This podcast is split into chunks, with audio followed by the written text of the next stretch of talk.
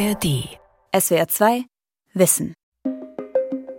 Gib mir eine Minute Zeit und ich erkläre dir ein ziemlich krasses Mindset, das tatsächlich dein Leben verändern kann und dich durch jede Krise trägt, wenn du auch bereit bist, die volle Verantwortung für dich und dein Leben zu übernehmen. Die Engelszahl 222. Die 2 steht für Balance und für Verbindung. Wir leben in einer polaren Welt, das heißt, es gibt immer von allem zwei Seiten. Jüngere Menschen leben viel eher spirituell als ältere. Das belegen Studien. Sie praktizieren Yoga, meditieren oder haben ein ganzheitliches Weltbild. Verstärkt wird dieser Trend über die sozialen Medien. Was macht das Leben eigentlich lebenswert? Ich glaube tatsächlich, dass es einzig und allein unsere Perspektive ist. Jung und spirituell. Sinnsuchende auf Social Media. Von Sophie Chilwig.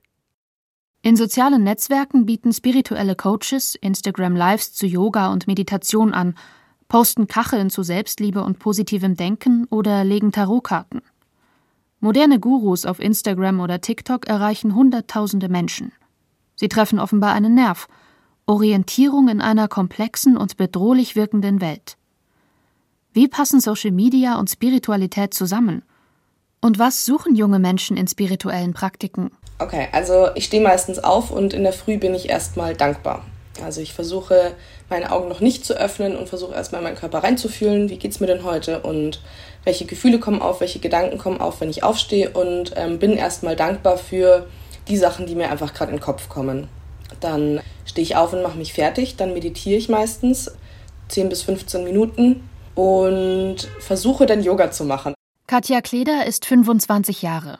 Sie hat sich, wie etliche andere, auf einen Aufruf von SWR 2 Wissen auf Instagram gemeldet – Gesucht wurden junge Menschen, die spirituell leben. Katja Kleder begann vor etwa einem Jahr, sich für Spiritualität zu interessieren, inspiriert durch den Podcast der bekannten spirituellen Influencerin Laura Marlina Seiler. Darin geht es um Selbstliebe, Karma oder positive Affirmationen für die eigene Karriere. Auf Instagram postet Laura Melina Seiler regelmäßig kurze Messages an ihre Community. Und falls es bei dir auch so ist, dass es ein bisschen anders läuft als geplant, dann ähm, mach das Beste draus. Because you can't change it anyways. Aber du kannst immer Einfluss darauf haben, wie du damit umgehst. Katja Kleder beschäftigt sich auch mit der Idee, dass Gedanken ein reales Ereignis herbeiführen können. Sie fasst es so zusammen. Ihr widerfährt Gutes allein dadurch, dass sie fremde Menschen auf der Straße anlächelt. Die Dankbarkeit ist bei mir, glaube ich, so der höchste Stellenwert und dieses Selbstannehmen. Also man muss sich einfach komplett selbst annehmen. Die schlechten Gefühle, die guten Gefühle, weil du bist nicht dein Gefühl, du bist nicht dein Gedanke, sondern das sind nur Gedanken und es sind nur Gefühle und es ist vollkommen okay, dass die kommen. Du musst nur schauen, was du damit eben anstellst. Darin übt sie sich jeden Tag. Sie erzählt, dass sie lange an einer Depression litt und in ihrem stressigen Job im Einzelhandel nicht glücklich wurde. Schließlich trennte sie sich von ihrem Freund und beschloss im Sommer 2021 ein neues Leben in einer neuen Stadt zu beginnen – Sie verließ München und zog nach Wien. Jetzt arbeitet sie in einem Café. Die Spiritualität verleiht ihr ein neues Ich, sagt sie. Und seit ich eben spirituell bin, bin ich einfach ein komplett anderer Mensch. Und ihr Umfeld bemerke diese Veränderung an ihr. Familie und Freunde sagen, dass ich strahle und dass ich, ähm, ich bekomme immer mehr Komplimente, dass ich eben Leute mit meiner guten Laune mitnehme. Und ich finde es schon krass, weil ich mich so nicht eingeschätzt hätte, weil ich ja eben Depressionen hatte beziehungsweise seitdem einfach keinen Rückschlag mehr hatte, bis auf vielleicht ein paar Stunden, wo es mir dann schlecht ging oder sowas, aber nicht mehr so schlimm wie früher und es fällt einfach auf. Und ich bin auch jetzt eben nach Wien gezogen und es fällt mir tausendmal leichter, Leute kennenzulernen als früher. Über Instagram stößt Katja Kleder auf immer weitere Influencerinnen und Coaches, die spirituelle Inhalte teilen. Gerade am Anfang, als sie sich neu mit Spiritualität befasste, halfen ihr die Tipps größerer Accounts weiter. Wie meditiert man eigentlich? Darüber informierte sie sich auf Instagram. Wie findet man die für sich beste Atemübung? Auf YouTube gibt es unzählige Videos dazu. Die Algorithmen der sozialen Plattformen lernen schnell und spielen der Userin ihren individuellen Feed aus. Mit Inhalten, zugeschnitten auf spirituelle Interessen. Seit Tausenden von Jahren leben Menschen ihre Spiritualität. Sie suchen Sinn in dem, was weder rational erklärbar ist, noch physisch belegt werden kann. Neu ist, dass moderne Gurus für die Verbreitung ihres Glaubens soziale Medien nutzen und dort auch viele junge Menschen treffen, die nach Spiritualität suchen. Das Wort Spiritualität leitet sich aus dem Lateinischen und Griechischen ab und bedeutet Geist oder ich habe eine Seele. Im akademischen Diskurs taucht Spiritualität allerdings erst im 20. Jahrhundert in der französisch-katholischen Ordenstheologie auf und schwappt erst um 1940 nach Deutschland. Spiritualität, das ist ein Begriff, den wir eigentlich nicht jetzt von der Wissenschaft her definieren können, sondern aus der Empirie heraus. Oliver Krüger ist Professor für Religionswissenschaft an der Universität Fribourg in der Schweiz. In den modernen westlichen Gesellschaften gibt es immer mehr Menschen, die sich eben nicht mehr als religiös identifizieren, sondern die seit den 70ern und verstärkt seit den 80er, 90er Jahren den Begriff spirituell gesucht haben. Und wo man das sehr deutlich gesehen hat, war dann in den 70er und 80er Jahren im New Age Movement, wo in dieser Erwartung, dass ein neues Zeitalter anbricht, bestimmte spirituelle Themen, gerade die Ablehnung von religiöser Autorität, eine ganz zentrale Rolle gespielt hat. Der Soziologe Pascal Siegers forscht am Leibniz-Institut für Sozialwissenschaften zu religiösem Wandel in Europa. Die New Age-Bewegung, deren Anhänger sich zunächst auf den angelsächsischen Raum begrenzten, sich dann aber auch in Europa und Deutschland ausbreiteten, erwartete nicht nur ein neues Zeitalter. Ihre Religiosität umspannte Esoterik, aber auch den Glauben an Naturgeister oder Medien, die in Trancezuständen bestimmte Geister empfangen können, ebenso wie Vegetarismus, ganzheitliche Gesundheit oder alternative Medizin. Und dann sind die Themen äh, des New Age langsam in den Mainstream der Gesellschaft diffundiert, würde ich sagen, haben sich verbreitet, indem zum Beispiel von Nachhaltigkeit sehr viel häufiger die Rede ist und Ganzheitlichkeit, von Achtsamkeit oder auch die besondere Betonung, dass man sich selbst was Gutes tun muss, dass man seine Persönlichkeit entwickeln sollte. Das sind alles Themen aus der Zeit, die in den 80ern sicher im Mainstream noch keine Rolle gespielt haben. Und diese Ausbreitung hat sicherlich auch dann zu einer Entgrenzung des Milieus geführt, so dass die Themen heutzutage prävalent sind, aber nicht unbedingt klar eingegrenzt sind, dass man also sagen kann, das ist eine Sekte oder eine Gemeinde oder eine Gemeinschaft, die man klar konturieren kann. Das Milieu, von dem Pascal Siegers spricht, hat sich mittlerweile so weit ausdifferenziert, dass sich jeder seine Art von Spiritualität aussuchen kann. Die Zeit der Gurus, die den einen spirituellen Weg vorgeben, Orientierung bieten und deren Anhänger eine Gemeinschaft bilden, scheint vorbei.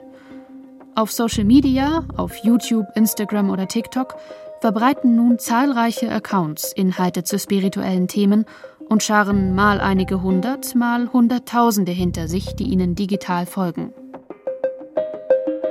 Heute nutzen viele, die auf Sinnsuche sind, soziale Plattformen, und tauchen dort in die Welt der Spiritualität ein.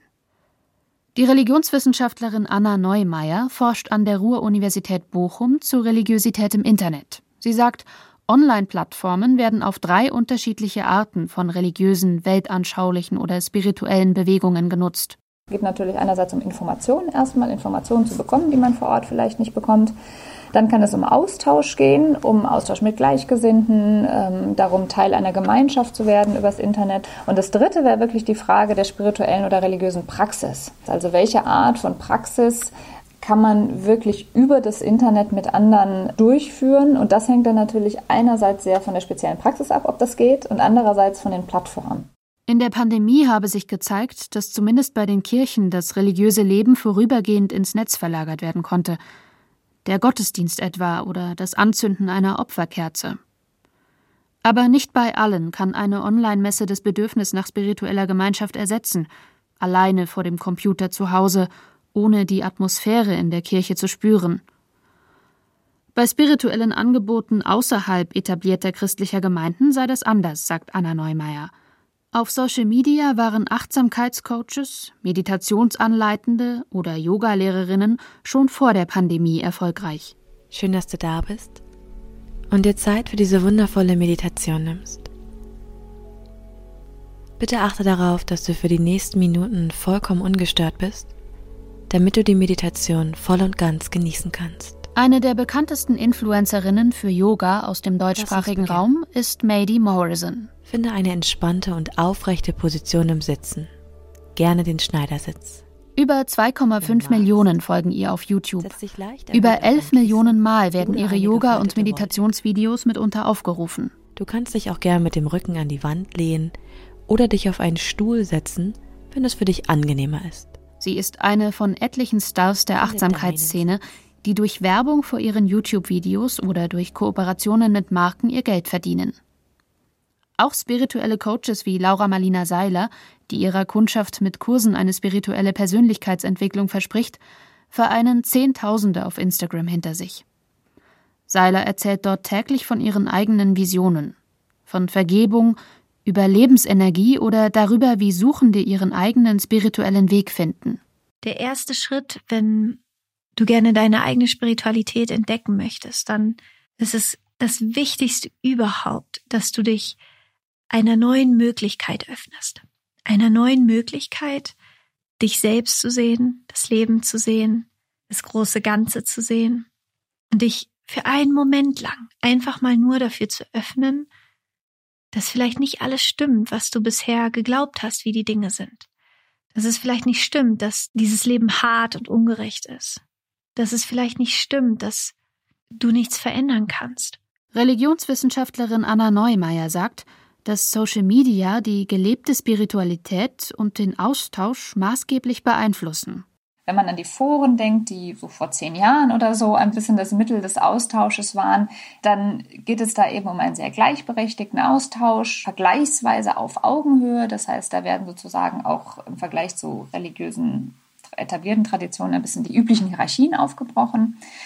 Man sieht das auch ähnlich noch in den Facebook-Gruppen, die ja auch noch viel genutzt werden. Und dann hat man aber eher die sozialen Medien, sowas wie Instagram, TikTok oder so, die eher auf dem Influencer-Prinzip beruhen. Das heißt, Influencer posten ihre Inhalte, die Community folgt ihren Accounts, kann kommentieren und teilen, hat aber längst nicht so viel Einfluss wie die Influencer selbst. Algorithmen beförderten diese hierarchische Struktur in den sozialen Medien, sagt Anna Neumeier wobei nicht wirklich transparent werde, warum manche Accounts besonders viele hinter sich vereinen und andere nicht. Das hat natürlich einerseits mit der Algorithmizität zu tun, die den Plattformen auch zugrunde liegt. Die Plattformen leben ja auch davon, dass sie solche Figuren hervorbringen. Das ist sozusagen eine Win-Win-Situation und deswegen sind die auch darauf eingestellt. Und andererseits kann man dann natürlich fragen, warum gerade die Personen, die dann berühmt werden. Da muss man sehen, dass da ganz verschiedene sozusagen Kompetenzen zusammenkommen müssen. Vielleicht ein gewisses Charisma einerseits, natürlich die Technikbeherrschung andererseits, tatsächlich auch verstehen, was die Zielgruppe bewegt, aber auch in welcher Ästhetik und mit welchem Stil man sie am besten anspricht. Da kommen Kompetenz und Technik und Zufall wahrscheinlich zusammen. Ja, wir sind in meiner Praxis jetzt hier in Schöneberg. Herzlich willkommen. Ich habe die jetzt gerade erst eingeweiht. Nina Brockmann führt durch die Räume ihres Zwei-Zimmer-Ladens in einer Seitenstraße von Berlin-Schöneberg. Hund Mavi schwänzelt um sie herum, die einfallende Mittagssonne wirft das gedruckte Logo vom Schaufenster als Schatten an die Wand. Hier vorne ist mein Coachingraum. Hier habe ich auch so ein Daybed. Hier assoziieren wir im Prinzip frei. Wir reden, wir, wir diskutieren auch über Themen, die uns irgendwie bewegen. Ich bin ja im Prinzip so ein Spiegel oder auch eher so eine spirituelle beste Freundin so ein bisschen, weil ganz viele haben keine Menschen so richtig in ihrem Umkreis manchmal, mit denen sie sich darüber austauschen können, was mir auch sehr auffällt. In die Praxis von Nina Brockmann kommen junge Frauen, die mit ihrem Leben unzufrieden sind, die Probleme mit ihrem Freund, mit ihrer Freundin, mit der Familie haben oder in Job und Studium nicht weiterkommen. Junge Frauen, die eine Orientierung suchen und sie für 120 Euro pro Stunde von Nina Brockmann angeboten bekommen. Sie beschreibt ihr Unternehmen so. Es ist eher eine Bewusstseinserweiterung, die, glaube ich, manche Menschen durchleben, die im Prinzip ihren Schmerz auch satt haben und Dinge jetzt anders angehen mit einer anderen Perspektive und die begleite ich eigentlich dahin zu sagen, in Frieden über Dingen zu stehen oder Dinge sein zu lassen, loszulassen, Selbstwert, Grenzen, Vertrauen, Frieden. Als Nina Brockmann vor etwa einem Jahr anfing, ihre Kundinnen und Kunden zu akquirieren, verteilte sie zunächst selbstgestaltete Flyer in der Straße. Doch erst nachdem sie ihren Instagram-Account eingerichtet hatte, kamen die ersten Anfragen. Die Plattform ist zentral für ihr Unternehmen. So. Sie öffnet die Notizen-App auf ihrem Laptop. Hier schreibt sie sich Stichworte für ihre Instagram-Posts auf. Also es ist meistens so, dass ich einen Gedanken habe Und dann baut der Gedanke sich auf. Und dann wiederholt sich der erste, dann baut der zweite drauf aus, dann kommt der dritte. Und dann wird es mir zu viel, um mir das zu merken. Dann schmeiße ich meinen Staubsauger hin und setze mich schnell hin und schreibe das und dann ist es fertig. Und das sind auch die Sachen, die am besten funktionieren, sind die Sachen, die kommen, die ich direkt erfasse und die dann in zehn Minuten fertig sind. Sie greift nach ihrem Smartphone in der Hosentasche und öffnet die Aufnahme-App. Heute wähle ich Stille. Meine Gedanken zwar zu hören, mich aber nicht mit ihnen zu identifizieren. Heute wähle ich, über den Dingen zu stehen, das Weltliche zu sehen, doch nur deren Beobachterin zu sein. Heute wähle ich die Vogelperspektive. Ich lebe, aber ich nehme nicht alles an. Ich bin, weil ich loslasse, etwas Bestimmtes zu sein. Sie scrollt durch die Videos in ihrem Instagram-Account und wählt eines aus, auf dem ihre Praxis zu sehen ist und das mit Musik unterlegt ist. Heute wähle ich die Vogelperspektive. Ich lebe, aber ich nehme nicht alles an. Unter dem Namen The Jnani postet sie etwa einmal am Tag Beiträge. Jnani stammt aus einem Buch, das sie geprägt hat und bedeutet so viel wie die Suchende nach der Weisheit. Brockmanns Messages lauten: Wir wählen, wie wir uns fühlen oder Nimm dir Zeit, dich auszudrücken. Fast 60.000 Accounts folgen ihr auf Instagram so sind mittlerweile auch Unternehmen auf sie aufmerksam geworden, die ihre Produkte über ihren Account bewerben und dafür Geld zahlen.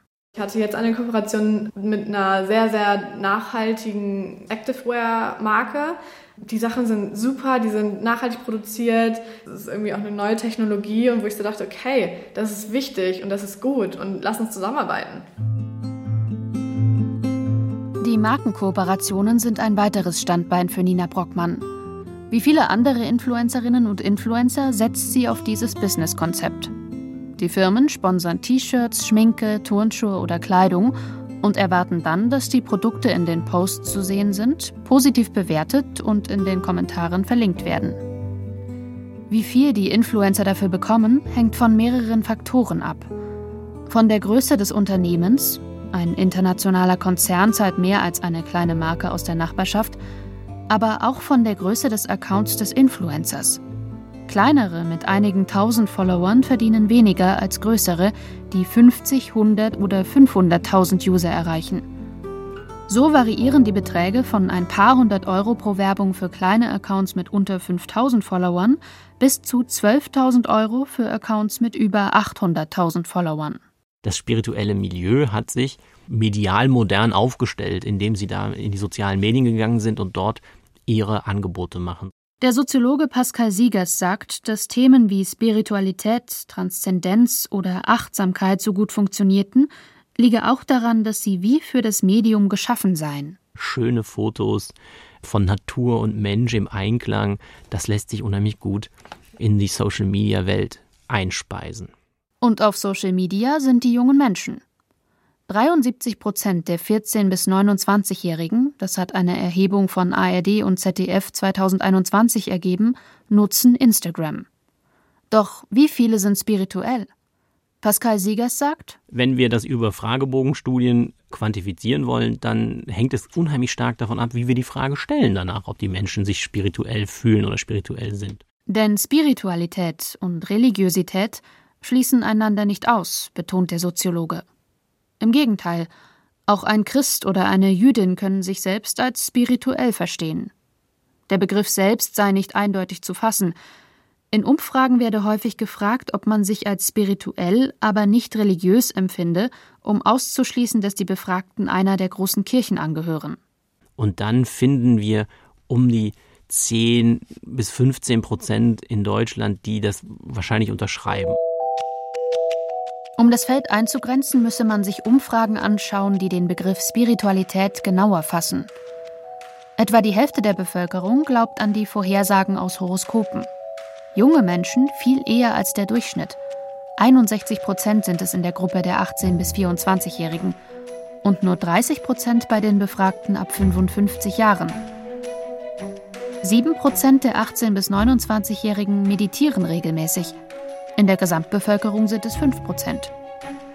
12 Prozent lassen sich regelmäßig homöopathisch behandeln.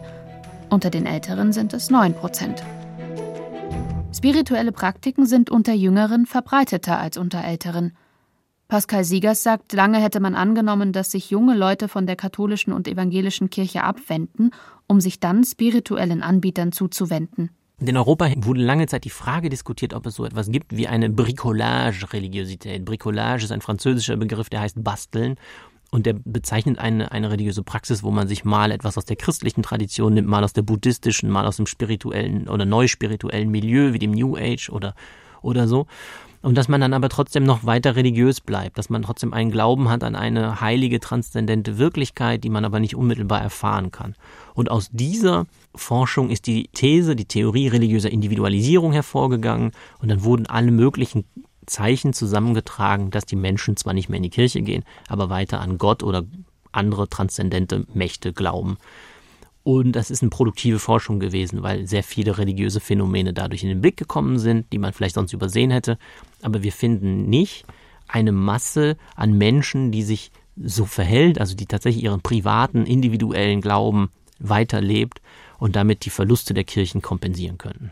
Junge Menschen treten also in der Regel nicht aus der Kirche aus und wenden sich stattdessen spirituellen Praktiken zu.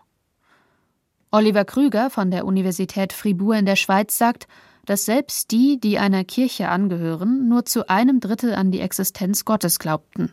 Also sie haben da schon eine wahnsinnig große Entfernung zu allem, was Religion ausmacht.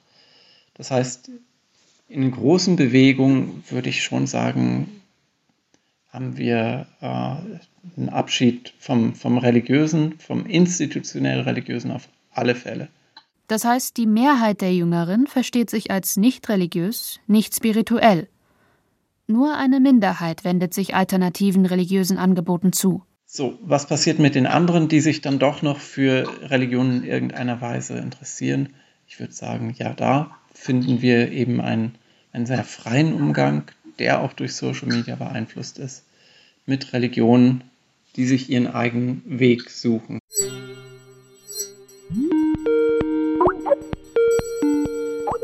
War, weil ich auf der Altenpflege arbeitete, also in einem Hochrisikoberuf, war es für mich sehr anstrengend. Wir hatten sehr großen Druck. Ich musste sehr viel arbeiten, zum Teil sechs Tage die Woche und das dann über den vereinbarten Pensum. Also meistens kam ich unter 60 Stunden die Woche gar nicht raus aus der Arbeit. Und dann noch die vielen News. Das hat mich so unruhig gemacht und hat mich verängstigt, dass ich einfach den Ausgleich gesucht habe, etwas, das mich beruhigt. Marlin Schmid ist 20 und stammt aus Luzern. Während der Pandemie hat sie wie so viele den Halt verloren. Ein Virus, das die ganze Welt bedroht, die Zukunft ungewiss. Um niemanden anzustecken, isolierte sie sich. Ruhe findet sie in der Meditation. Meistens habe ich am Abend im Bett, bevor ich eingeschlafen bin, meditiert, um halt den Alltagsstress loszulassen, aber auch im Zug zur Arbeit, weil das waren die einzigen zwei Zeiten, in denen ich wirklich Zeit für mich hatte, weil sonst war immer so, entweder war ich auf der Arbeit oder ich schlief schon. Dazwischen gab es irgendwie nichts. Nach einer Woche täglichem Meditieren bemerkt Marlin Schmid eine Veränderung. Bei jedem kleinsten News von Corona war es dann nicht mehr so, oh mein Gott, es, es kommt wieder was, es, es wird gefährlich, ich könnte mich anstecken, sondern es war so, okay, wir leben mit Corona, wir können es nicht ändern, ich nehme es an, es ist okay, dass es mir Angst macht, aber ich muss mich nicht von der Angst beeinflussen lassen. Sie beginnt sich auf sozialen Plattformen weiter zu informieren. Je länger ich eigentlich mich mit dem Thema Medi also Spiritualität auseinandergesetzt habe, desto öfter habe ich natürlich auch auf Instagram oder auch auf Pinterest andere Sachen angezeigt gekriegt. Das hat angefangen mit Duftölen, dann war es dann auf einmal Kristalle und dann habe ich diese ausprobiert. Sie trägt nun einen Amethysten in einer Kette um den Hals, einen lilafarbenen Edelstein, von dem sie sagt, dass er ihr Wohlbefinden steigert. Er sei beruhigend für Herz und Psyche und verbessere die Konzentrationsfähigkeit. Sie sagt, seit sie ihn hat, gehe es ihr besser. In modernen Gesellschaften sind wir heutzutage viel mehr damit beschäftigt, uns zu fragen, ist mein Leben gelungen? Bin ich glücklich? Wann bin ich glücklich? Wie kann ich glücklich werden? Warum sind meine Kinder nicht so, wie ich das gerne hätte? Warum ist meine Partnerschaft nicht so, wie ich mir das wünschen würde? Das sind also viel mehr Themen, die auf das Subjekt bezogen sind, auf mein persönliches Wahrnehmen meiner Lebenssituation und nicht so stark auf mein Überleben oder das Überleben meiner Gruppe. Auch im Umgang mit Lebenskrisen suchen manche bei spirituellen Angeboten nach Sinnhaftigkeit. Die evidenzbasierte Wissenschaft könne zwar erklären, wie eine Krankheit entsteht, sagt Soziologe Pascal Siegers, doch sie liefere keine Antwort darauf, warum die Krankheit einen selbst befällt, warum man den Job verloren hat oder in die Insolvenz geraten ist. Und entsprechend verändern sich die religiösen Antworten. Spirituelle Anbieter und Praktiken fügen sich in diese Entwicklung ein. Sie versprechen zumindest seelische Heilung. Jungen Menschen wie Marlene Schmid aus Luzern oder Katja Kleder aus Wien hilft ihre spirituelle Sinnsuche dabei, ein zufriedeneres Leben zu führen. Für mich bedeutet Spiritualität, die Ruhe im Alltag zu finden und auch eine Antwort auf Dinge, die ich manchmal auf die Schnelle gar nicht weiß und dann suchen kann bei mir selbst. auch wenn man irgendwie Ängste hat oder sowas, dass es immer Sachen sind, die einem was lernen sollen. Alles hat irgendwie seinen Sinn und alles führt zu dem Weg, der für dich halt einfach bestimmt ist. SWR 2 Wissen. Jung und spirituell. Sinnsuchende auf Social Media. Von Sophie Chilwig. Sprecherin Mareike Köhler. Redaktion Vera Kern. Regie Günther Maurer. Ein Beitrag aus dem Jahr 2022. SWR 2 Wissen. Manuskripte und weiterführende Informationen zu unserem Podcast und den einzelnen Folgen gibt es unter swr2wissen.de.